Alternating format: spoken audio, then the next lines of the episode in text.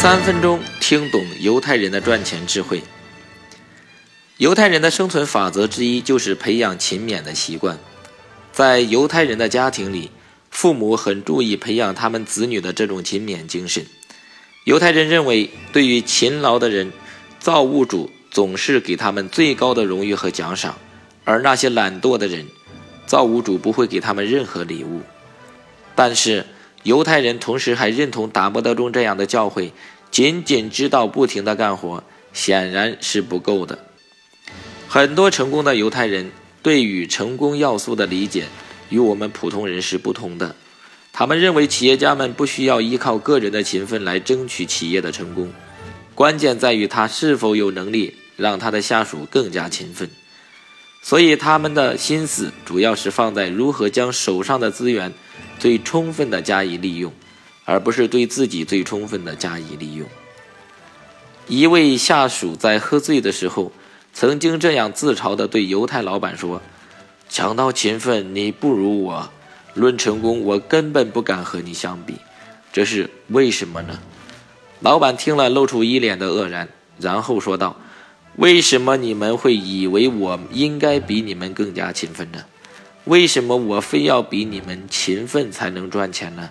我从来没有想过自己的钱是靠勤奋赚来的，尽管我也曾经勤奋过，但那已经是在很多一年很多，但那已经是在很多年以前的事了。那时候我替自己的老板工作，在那个年代，我比你们要勤奋刻苦得多，却没有你们现在所挣得多。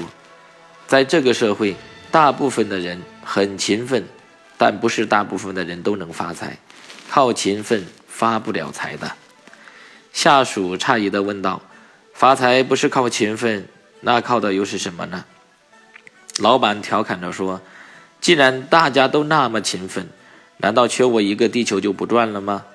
我的长处是提供让别人有机会勤奋的工作职位，而不是我要比他们更加勤奋。”我们有理由相信，勤奋只是成功的原因之一，甚至只是人的一种品德，却肯定不是他们取得成功的首要条件。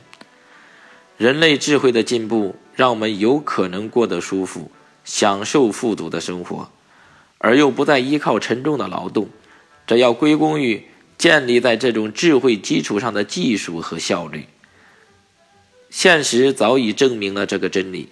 我们并不比自己的祖先勤劳得多，但我们现在的生活水平却是他们远远不能相比的。